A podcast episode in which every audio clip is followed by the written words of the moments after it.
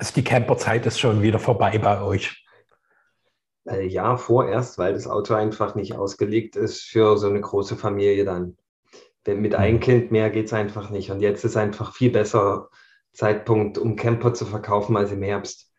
Und im Sommer fahren wir eh nicht ja. weg, weil wir nie aus unserem Garten rauskommen. Und im Herbst so hochschwanger wollen wir dann auch nicht nochmal wegfahren. Deswegen ist jetzt einfach Zeit loszulassen dann mal gucken, ob wir uns wieder öffnen, aber dann allerdings mit einem größeren.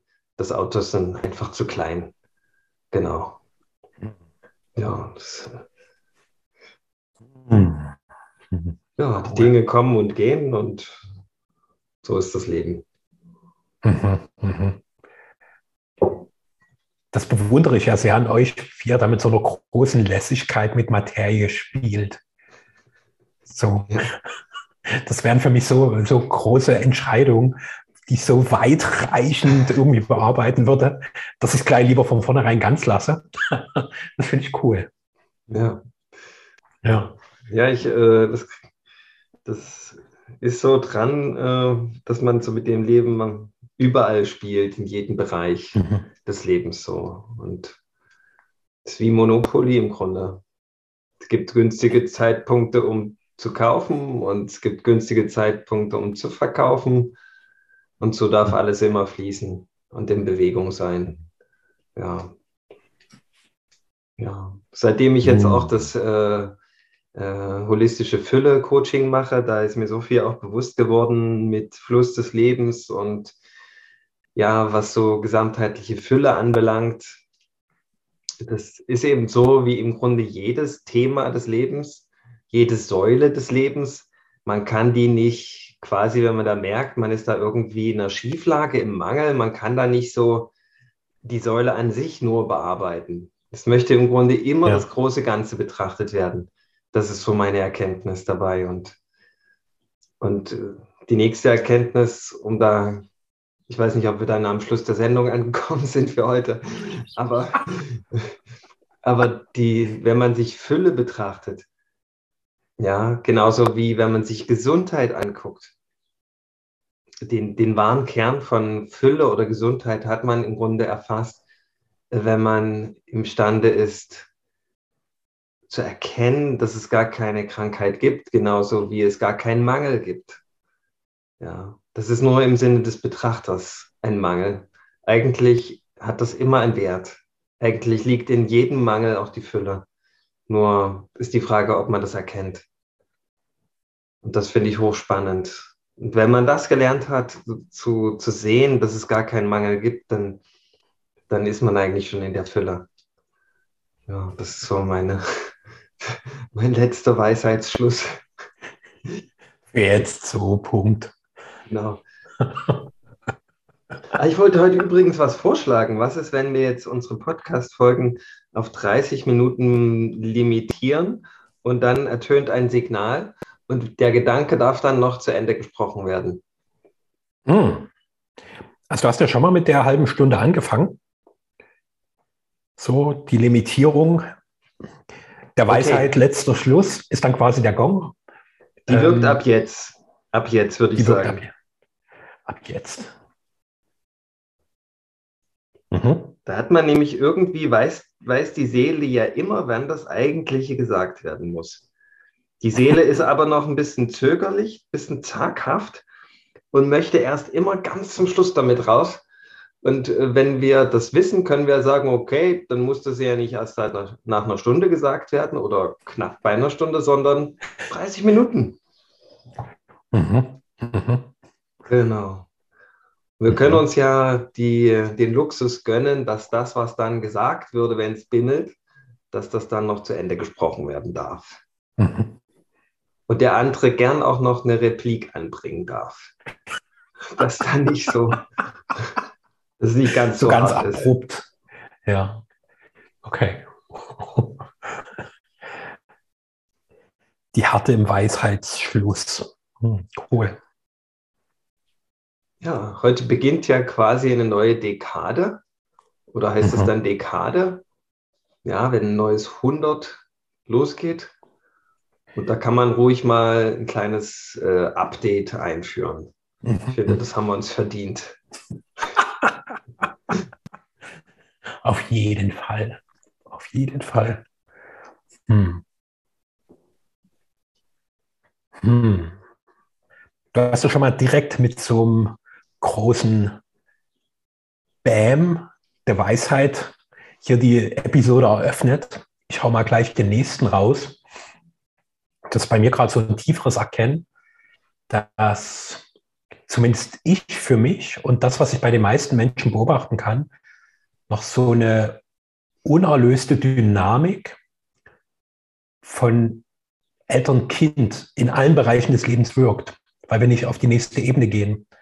Und in der spirituellen Szene versuchen wir, die, diese heile Welt des Kindseins zu überspringen und direkt in dieses All-Eins überzugehen und aber nie wirklich in der Polarität des Erwachsenseins anzukommen. Die Polarität des Erwachsenseins bedeutet beispielsweise, dass ich Sicherheit und Unsicherheit habe. Und die heile Welt der Kindheit, die heile Welt ist auch bitte nur im übertragenen Sinne zu verstehen. Das ist einfach eine Welt, die mir vertraut ist und die komplett aus meiner Perspektive beobachtet. Und mir wurde das gerade so ganz massiv klar, wie ich das noch in meinen Beziehungen lebe. Diese kindliche Perspektive, die mal aus der Sicht des Jungen guckt und mal quasi wie aus der Sicht des Vaters. Also weil ja auch Frau hin und her springt. Also ich springe hin und her zwischen der Kindperspektive und der Vaterperspektive und die Frau springt hin und her zwischen der Mädchen- und der Mutterperspektive. Und dass das ganz viel Verwirrung schafft. Und diese Verwirrung sich immer wieder natürlich im Sinne des Ausgleichs. Ich mag auch die Idee, also eine bewusstere Idee von Schuld. Dass Schuld nicht bedeutet, ich habe was auf mich geladen, sondern ich schulde dem Leben die Polarität. Also sprich, den Teil, der noch fehlt, damit die Ganzheit wieder erreicht wird. Und die Ganzheit bedeutet eben nicht nur, dass es da die Balance gibt zwischen den beiden Polen, sondern die Ganzheit bedeutet, dass ein Dreieck entsteht und auf der dritten Ebene das alle eins hinzukommt und wo ich mich quasi über die Spaltung, die ja unmittelbar mit Materie verbunden ist, über diesen Aspekt der Aufspaltung in materielle Polaritäten hinaus erhebe und wieder im All-Eins-Sein in der ursprünglichen Sehnsucht der Einheit ankomme. So, das sind so meine Bams direkt zum Einstieg unserer aktuellen Podcast-Episode. Wow. Da, ist, da hat es ja ganz schön gebammt zwischen unseren zwei vollkommen polarisierten Themen. Genau. Ja, jetzt ist die Frage, wie kommen die beiden zusammen? Wie schaffen wir eine Verbindung? Ja? Vielleicht gibt es die, vielleicht gibt es die aber auch gar nicht. Also, wo du gesprochen hast, war mein Gefühl, dass, dass wir da von verschiedenen Ebenen auf dasselbe schauen, weil hm, ich versuche es mal aus meiner Perspektive, dass wenn ich in dieser kindlichen Position unbewusst bleibe, das ist ja was zutiefst Unbewusstes, bleibe ich immer in der Abhängigkeit und Mangel. Und ich projiziere das auf alle Instanzen in meinem Leben. Also die unmittelbar sichtbarste Instanz ist ja quasi mein, mein Lebenspartner, meine Lebenspartnerin. Und es gibt aber genauso die übergeordneten Instanzen. So auf auf die ich quasi mein Wohlergehen projiziere. Vaterstaat ist für mich so das Offensichtlichste. Oder auch mein Arbeitgeber. Also so, so diese Erwartung, dass er für mein Wohlergehen sorgt, dass er dafür sorgt, dass ich sicher bin im Leben. Und das impliziert ja gleichzeitig immer einen Mangel, dass ich es aus eigener Kraft nicht schaffe. Dass ich immer von dieser quasi wie höheren, mächtigeren Instanz abhängig bin, die einerseits mir wie so eine heile Welt vorgaukelt und unser gesamtes System basiert ja genau gerade auf dieser Störung. Es wird mir immer bewusster, weil Menschen in dieser Abhängigkeit drin sind, weil halt noch diese kindlichen Muster ausagiert werden. Uns nicht diesen Übergang vom kindlichen in das erwachsene Sein, in die bewusste Polarität geht, weil Kind hat ja diese Erfahrung von Polarität noch nicht so ansatzweise wie wir. Und diese Polarität ist natürlich erstmal unkontrollierbar. So auch als Kind, selbst wenn mein Elternhaus mir ganz viel scheinbar Leiden verursacht, ist das ja trotzdem irgendwie bekannt, sicher und somit vertraut. Also selbst das Leiden hat großen Vertrauen. Und da glaube ich, dass dort Mangel erzeugt wird. In diesem Ding wird Mangel genährt, genährt, genährt, was ja auch schon mal relativ offensichtlich ist, weil der ursprünglichste Mangel ist, dass ich meine wahre menschliche Größe im inkarnierten polaren Sein nicht lebe. Und wenn ich beginne, wirklich voll bewusst in dieses polare Sein zu inkarnieren, in die Fleischwerdung ganz und gar reinzugehen, dann begegnet mir ja die Fülle des Lebens. Und dann erkenne ich auch, dass jeder Mangel, den ich erlebe, gleichzeitig immer aufgrund der Polarität ein Hinweis auf die Fülle ist. Und ich beginne diese Symbole, diese permanenten Hinweise des Lebens, die mir gegeben werden, immer bewusster zu nutzen. Genauso, Krankheit ist ja auch nur in Anführungszeichen Symbolträger für das, was es tatsächlich braucht, für die nicht gelebte Seite, für das, was ich in den Schatten gedrängt habe. Und bedeutet, wenn ich mal bei Mangel bin, dass Mangel ja auch nur irgendwie ein Schattensymbol ist für was, was ich auf der anderen Seite nicht sehen kann, nicht sehen will. Das ist mein Versuch der Verbindung unserer großen Bams zum Einstieg. Ja, da danke ich dir, dass du das von der Perspektive beleuchtest. Ist ja total spannend. Wo mhm. fängt das an, ja? Und wo, wo gilt es, das wieder in die Ordnung zurückzuführen? Das Leben? Weil das Leben ist ja schon in der Ordnung, aber wir denken, wir sind es nicht. Und das wahrscheinlich irgendwo zu Recht, ja. Denn ähm, durch diese ähm, Traumatisierung, die man im Elternhaus erlebt hat, äh, kommt man ja in diese, in diese Sicherheit der Abhängigkeit, von der du gesprochen hast. Und äh, äh, das ist ja im Grunde diese perverse Geschichte, die einen dann von vielen Bereichen des Lebens wie abtrennt, weil man die Sicherheit in sich niemals genährt hat das selber mh, hm, zu realisieren. Ja, also wenn ich, wenn ich zum Beispiel das Kind äh, wie immer dieser Abhängigkeit lasse, dass es nicht selber zum Beispiel Wasser suchen kann. Ja, wenn wir uns jetzt mal wegbegeben von dieser Supermarktgesellschaft, sondern ausgehen von einem Naturwesen Mensch und das Kind bekommt von deinen Eltern nie gezeigt, wo das Wasser ist wie man zur Quelle findet, wo man die Wasseradern ausfindig macht, wo, wo gutes, frisches, lebendiges Wasser zu finden ist, äh, dann ist das Kind wahrscheinlich total abgeschnitten davon und keine Ahnung, wie das geht, wie man sich mit Wasser versorgt. Und ähm, so ist das ja jetzt auch äh, mit, mit anderen Bereichen. Wenn man jetzt in, von, von diesem Steinzeitalter-Fokus ähm, mal in diese Jetztzeit geht, dann sind wir quasi nicht selbst ermächtigt, und uns an diesen finanziellen äh, Fluss anzubinden. Zum Beispiel, ja, mit dem ich mich gerade sehr intensiv auseinandersetze. Und das heißt eigentlich mal wieder selbst loszugehen in die Wildnis daraus und zu schauen, wo ist denn der finanzielle Fluss? Wo lässt sich der denn anzapfen? Ja, und da haben wir halt total beschränkte Vorstellungen, die, die eben die Eltern befunden haben als gut. Und das haben die zugelassen. In die Richtung dürfen wir gehen. Zum Beispiel eine Lehre dürfen wir machen oder ein Studium. Aber nebenbei gibt es da nichts. Ja, das sind die einzigen Ressourcen, die einzigen Zugänge zum finanziellen Fluss. Und das ist aber totaler Blödsinn. Ja, äh, das ist genauso, als wenn man jetzt sich nicht mehr in Wald äh, zu einer Quelle traut und sagt, okay, es gibt nur äh, Trinkwasser an der Elbe. Ja, das ist ja Quatsch. Das ist vielleicht Trinkwasser, aber das ist vielleicht nicht das beste Trinkwasser. Ja, und genau so ist das heutzutage. Und da gibt es so viele Bereiche, wo wir nicht so äh, uns selbst ermächtigt fühlen, loszuziehen und zu sagen, okay, das, das ist meine Quelle, das ist mein Zugang zum, zur Lebendigkeit. Und äh, wenn wir uns das aber wieder gestatten würden, was, wo ist denn wirklich meine einzigartige Anziehung zu meinem Zugang zum Leben, dann, dann hätten wir wahrscheinlich äh, die vollste Fülle realisiert.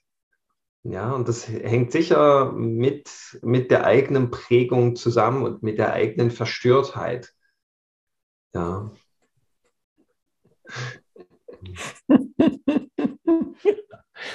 Hm. Und vielleicht geht es sogar noch viel weiter zurück.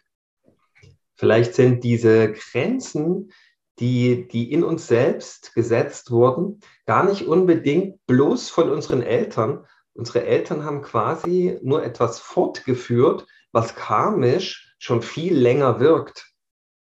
Ja, wir haben uns ja in diesem Leben wieder nur Ähnliches ausgesucht, um es wiederum zu lösen, was wir im letzten Leben nicht geschafft haben zu erkennen.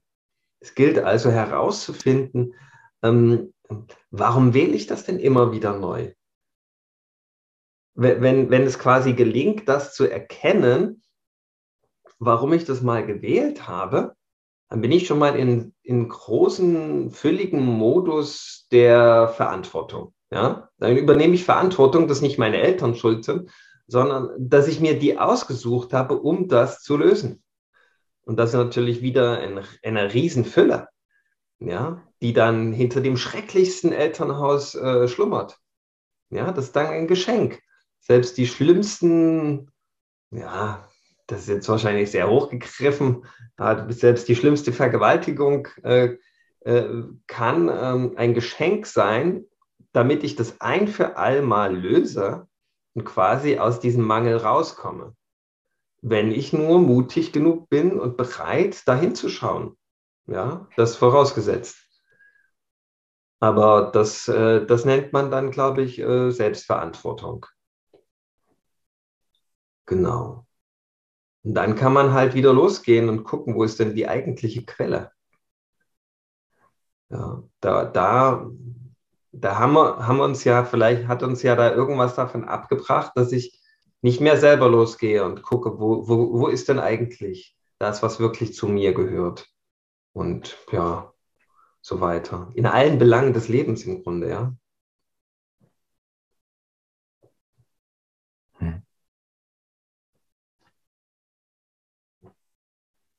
Für mich ist auch dieser Schlüssel in dem der Bereitschaft, selbst loszugehen, also selbst zu entdecken.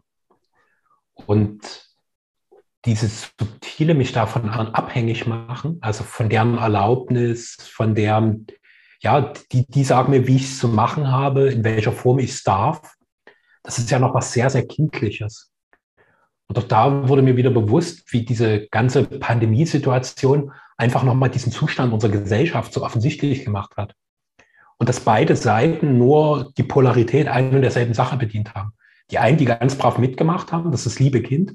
Ich mache alles, was Papi Staat sagt. Und das andere ist eher so ein bisschen das rebellische Kind, was sagt, nee, aber es ist noch nichts anderes. Es ist noch nicht, ich gehe meinen Weg und, und, und lebe das in aller Kraft und sehe auch erstmal, wie sehr ich darin verstrickt bin, weil der Schritt daraus, der geht nicht, ohne dass ich die Verstrickung erkenne. Also das erste ist diese Bewusstheit, mir, mir wirklich klar zu machen, wie sehr ich selbst in meinem Leben diese kindlichen Anteile ausagiere, wo ich die lebe und wie ich da bestimmte Erwartungen in meine ganzen Beziehungen, in meine Lebensbereiche hinein projiziere, die ich aus einer kindlichen Idee heraus noch unbedingt erfüllen, also erfüllt brauche, weil ich mich noch in einem tiefen Mangel erlebe. Und beispielsweise bei mir ist es so dieses Bedürfnis nach gesehen werden, ich will gern gesehen werden. Und wenn ich zurückgucke, ist es so die Uridee, dass meine Mama mich so sieht, wie ich bin. Und dies, diese subtile Forderung habe ich eigentlich an jede Partnerin gehabt, mit der ich zusammen war. Und jetzt mehr und mehr zu sehen, kann ich, bin ich denn überhaupt bereit, mich sehen zu lassen? So dass ich mich in allem zeige, was ich bin. Und schon mal nur, wenn ich mir die Frage stelle, merke ich sofort, ups, nee. Weil ich ja noch viel vor mir selbst verstecke und aber an den anderen Menschen die Forderung Stelle, sieh mich, sieh mich, nimm wahr, wer ich bin. Und das, was du siehst, nimm das bitte an, liebe es. Und da auch immer wieder zu sehen, dass dieses Prinzip der Polarität ja gleichzeitig auch eine Möglichkeit der tieferen Reflexion, der tieferen Einsicht ist, zu sehen, wie ich mich selbst noch vor mir verstecke. Und dieses mich selbst vor mir verstecken ist ja gleichzeitig auch wieder der ultimative Weg in den permanenten Mangel. So wird der Mangel in mir an Bewusstheit für mein wirklich umfassendes Wesen mich einerseits immer wieder vor der Ganzheit abschneidet, was ja der tiefste Mangel von allen Mangelerfahrungen des menschlichen Lebens ist und gleichzeitig mir auch die Möglichkeiten verwehrt, mein Wesen mehr und mehr zu entfalten und dadurch auch in Resonanz mit der Welt zu sein. Und dieser Aspekt, mir das ganz offen einzugestehen und dann nicht in eine Verurteilung reinzugehen und zu sagen, wie kann ich nur, wie kann ich nur so doof sein, so blind, sondern einfach dieses Wahrnehmen, aha, das ist der Punkt, an dem ich gerade bin. Dort beginnt Entwirrung und dort beginnt für mich auch ein, eine erwachsene menschliche Reife. Und zwar nicht erwachsen, weil ich halt äh, 18 Jahre bin und einen Personalausweis bekommen habe, sondern weil ich wirklich aus dieser kindlichen Perspektive der Abhängigkeit erwachsen bin und beginne, mich dem Leben zu stellen, mich zu konfrontieren, mit Unsicherheit klarzukommen und vor allen Dingen auch mit der Sterblichkeit klarzukommen. Und das ist der Fall aus dieser heilen Welt. Weil jetzt bin ich mit Sterblichkeit, mit Geburt und mit Tod konfrontiert. Und das ganz bewusst und immer bewusster, bewusster, bewusster, bewusster. Hm. Mir wird auch klar, dass wir nicht bloß unseren Eltern so hörig sind, aus einer Selbstverleugnung heraus, sondern eben, du hattest schon erwähnt, die Medien sind dann quasi das nächste Instrument. Wenn wir quasi in Rebellion mit unseren Eltern noch sind, dann ähm, hören wir nicht mehr auf unsere Eltern, aber wir suchen uns dafür ein Sukkurat. Die Medien sind dann super leicht, ja. Dafür kann man sehr empfänglich sein. Ähm, was aber noch weit darüber hinausgeht, wenn ich ähm, einem bestimmten Lehrer im Außen verfalle. Ja, quasi äh, dein, sein Denkschema so in mich selbst implementiere, dass ich äh, ganz souverän dann wie er irgendwann zu sprechen und zu handeln vielleicht lerne, aber mir damit die Ressource zu nehmen, selbst in mir drin zu schürfen und da diesen Strom, diese Quelle zum Sprudeln zu bringen, die eigentlich in jedem Menschen selbst ist. Und finde, da darf man immer wieder neu hingucken, wo ist denn da jemand, von dem ich das einfach nur übernehme, mich damit schmücke und dann quasi, wie ich schon gesagt habe, mich selbst verleugne. Also das ist noch eine Gefahr, ein Fettnäpfchen, in, in das man da reintreten kann. Und ja, eigentlich liegt dahinter dieses unbearbeitete, noch abhängig sein von, von äußeren äh, Ressourcen, die mir vorschreiben, ähm, was es, wo es im Leben hingeht und wo es Wasser zu finden gibt und so weiter, ja. Und ähm, ich habe einfach dann noch nicht selber erlebt, dass alles in mir bereit ist und vorhanden und angelegt, sodass ich selber das Wasser finde. Ja, ich habe da noch eine Abhängigkeit, die ich quasi ausgelagert habe noch. Und wenn man da mutig ist, dann erkennt man da ganz viel, was da noch äh, an Abhängigkeiten da ist und als Ersatz für die eigenen Eltern, die ich ja ach so schrecklich finde, herhalten muss. Und das kann ganz spannend sein, das kann auch richtig wehtun. Ja? Aber wenn man sich das mal eingesteht, dann hat man einen ganz wichtigen Schritt getan. Ja.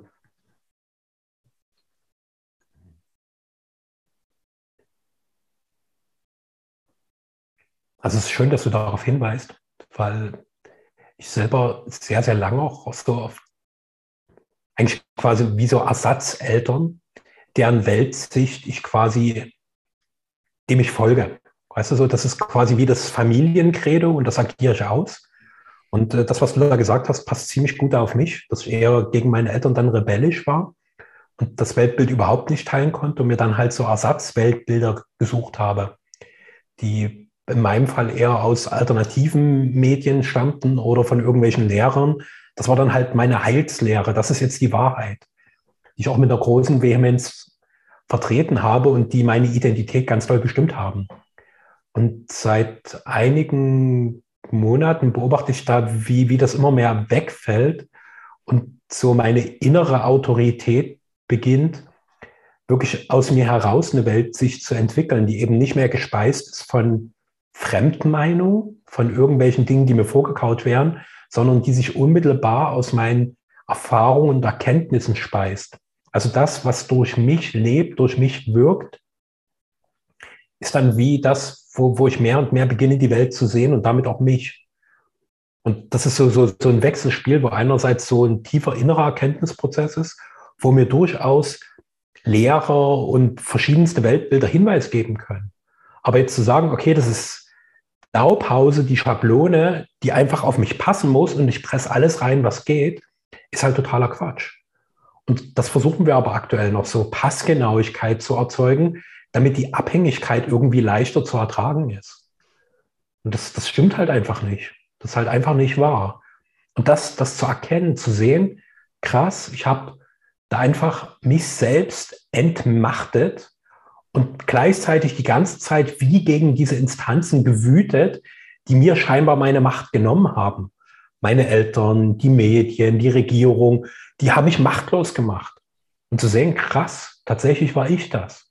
Ich habe das kreiert und habe dadurch auch den Mangel kreiert, den ich den anderen so vorgeworfen habe.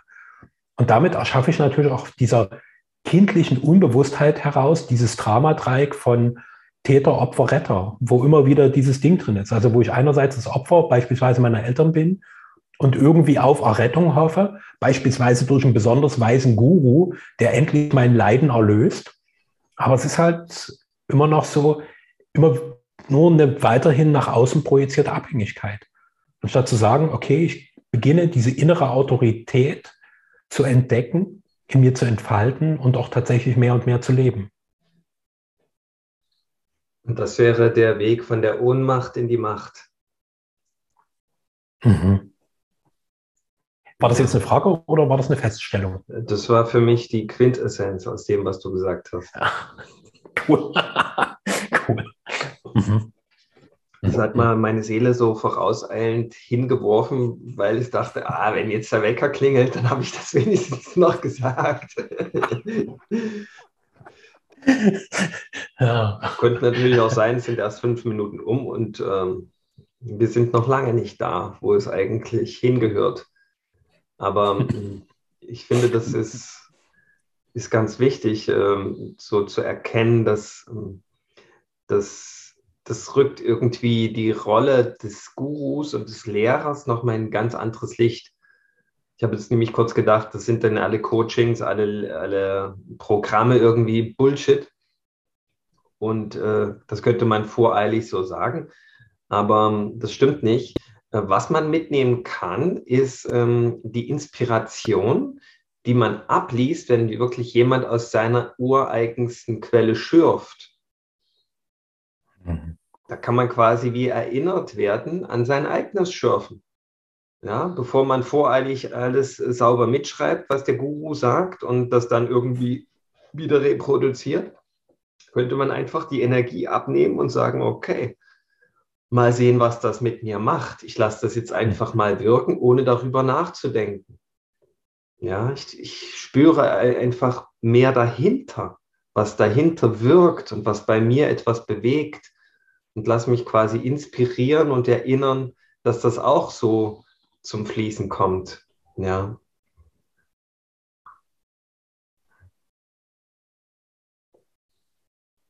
Ja. Und aus einer höheren Perspektive hat immer alles seine Berechtigung und ist jeder Schritt genau der, der gerade vollzogen werden soll.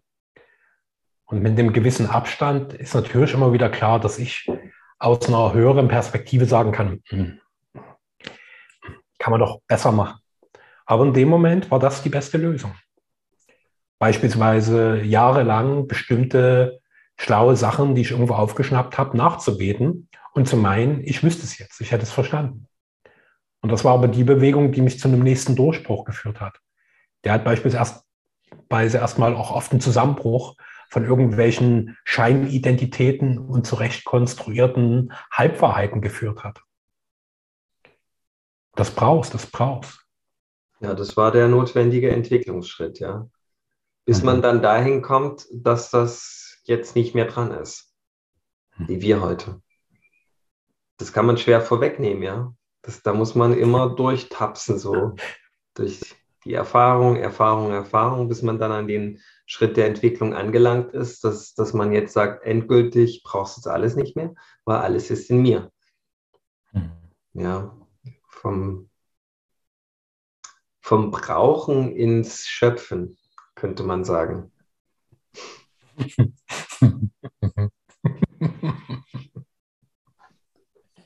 merkst schon deine Tendenz so angesichts unseres neuen halb, halbstündigen Zeitfensters, immer mal wieder so eine wundervolle Quintessenz hier reinzustreuen und zu gucken, passt die genau auf das Klingeln deines Weckers. ja, hm. das Spiel mit, mit der Zeit oder ja, das Entdecken der Abhängigkeit von der Zeit. die, die Zeit sitzt mir im Nacken. ja, wer weiß, was dahinter steckt. Hm.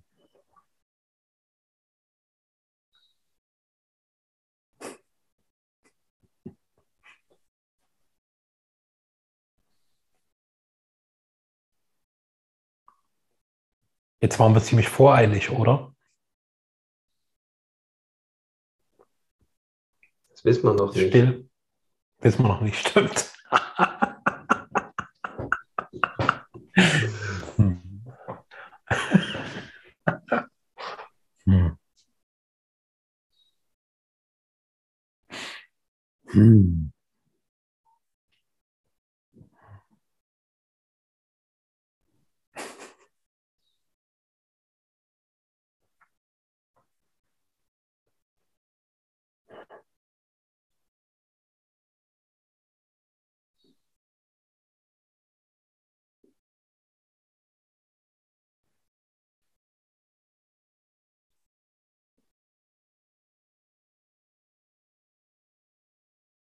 Aber vielleicht ist das einfach ein super ein hm, Auftakt in die neue Dekade Erwachte Götter, dass ähm, wir uns um absolute Reinheit bemühen in dem Format, nicht anderer Leute Dinge zu sprechen, sondern einfach aus unserer tiefsten, innersten Quelle zu schürfen, gemeinsam hier. Und mir ist so, dass äh, das Werkzeug schlechthin wieder mal bewusst geworden, was, was da wichtig ist, nämlich einfach nur pure Präsenz. Wenn man wirklich sich total öffnet, total präsent ist für den anderen, dann kommt es zu Resonanz. Ja? Und diese Resonanz, äh, die bringt etwas zum Klingen. Und äh, dieser Einklang, der dann im besten Fall aufkommt, das ist dann das, was wertvoll ist an diesem Podcast. Und ähm, das ist das dann, was auch berührt und im besten Fall, was die Menschen dann erinnert, selbst zu schürfen und selbst in Resonanz zu gehen, selbst resonanzbereit zu sein, re immer resonanzfähiger zu werden. Und dann kann auch das Neue auf die Erde durch uns Menschen in Resonanz kommen weil ich fest daran glaube, dass das nur über die Resonanz von, von resonanzfähigen Menschen das Neue entsteht und nicht das, das Innere, so, also dass sich jemand irgendeine Formel ausdenkt oder irgendeine tolle Technologie, sondern, sondern dass das über die Verbindung von Menschen kommt zu uns und das erlebe ich zumindest so, dass es im Grunde nur noch so geht. Und das wünsche ich mir, dass, dass man das hier in unserem Podcast ablesen kann.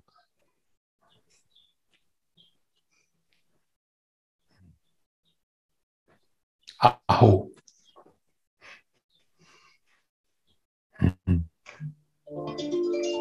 Da klingelt der Wecker.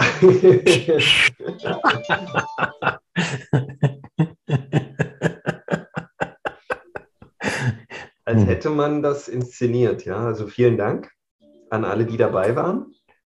Mhm. Und ich freue mich auf nächstes 100 Mal Podcast.